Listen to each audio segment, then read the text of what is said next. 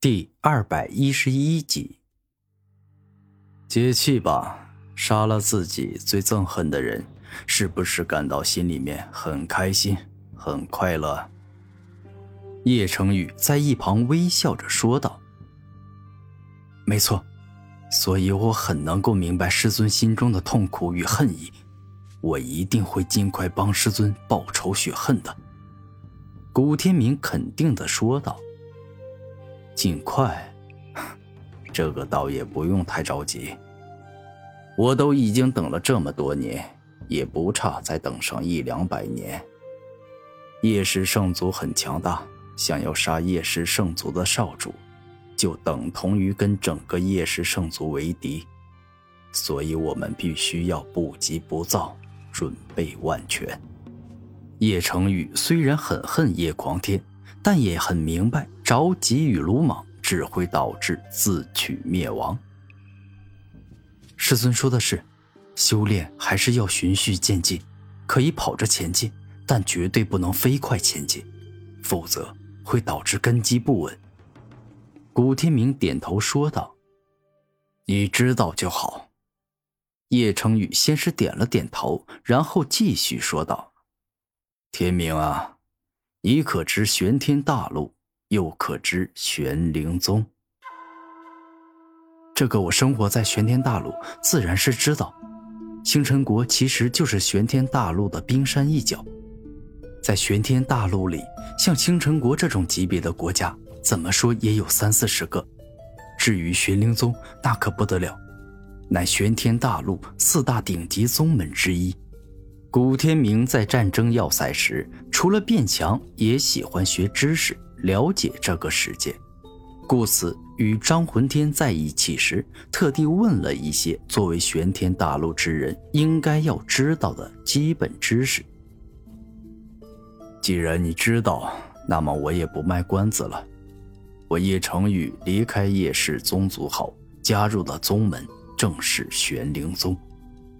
而我现在乃是玄灵宗的内门长老，今后你就跟我去玄灵宗修炼，我保证你平平安安的成为超凡者，再也没有任何一个人能够伤害你。叶成宇说的很认真，他不是把古天明简单的当成了自己徒弟，而是一个未来拥有无限可能的强者，所以对他很尊重。好的，师尊。身为师尊的叶成宇都如此客气，古天明又怎么可能会不客气呢？天明，今日有幸收你这样的绝世天才为徒，也算是我的荣幸，所以我要赠你两样东西作为见面礼。叶成宇微微一笑，手上空间戒指一动，一枚奇异的银色短针，一颗深青色的特殊丹药出现。这锋利银针为准王器，你等会儿将之炼化，没到达五十七级的超凡者，基本上是一击必杀。而那深青色的特殊丹药名为超凡灵丹，只要一枚，就能让四十九级的武者提升到四十九级巅峰，使其有资格渡超凡天劫。你现在的修为还太低。直接服用这超凡灵丹可能会导致灵力爆体，反伤了自己。所以我现在将这份超凡灵丹分成十份，你慢慢的吸收这超凡灵丹的灵力。叶成宇说话间，右手一动，强大的王者之力冲出，将超凡灵丹直接分成了十块碎片。师尊，这我不能够收。你救了我的命，对我已经有天大的恩情，我怎么能够还收你这么贵重的宝物？古天明感觉叶成宇对自己实在是太好了，实在是不好意思再收他的宝物。天明啊，我说过要让你平平安安的到达超凡境，但是你到了玄灵宗后，肯定要外出执行任务，如此遭遇强敌与危险。便是很常见的事情，而我也不可能每时每刻都陪伴在你身边，所以你必须要收下这能够保护你的东西。叶成宇真心实意地将锋利银针与超凡灵丹碎片递给了古天明。那好吧，我明白了，我现在就收下。古天明点头，将两样宝物收下。他也确实是应该要有护身的宝物。天明，以后但凡是我给你的东西，你都不用客气，尽管收下，因为我帮你等同于帮我自己。只有你变强了，才能够帮我报仇。而刚才这两样东西，对于我来说一点也不珍贵。叶成宇虽然确实是利用了古天明，但这种利用就像是父母养儿防老一样，是真心实意的关心被利用的人。我知道了，师尊。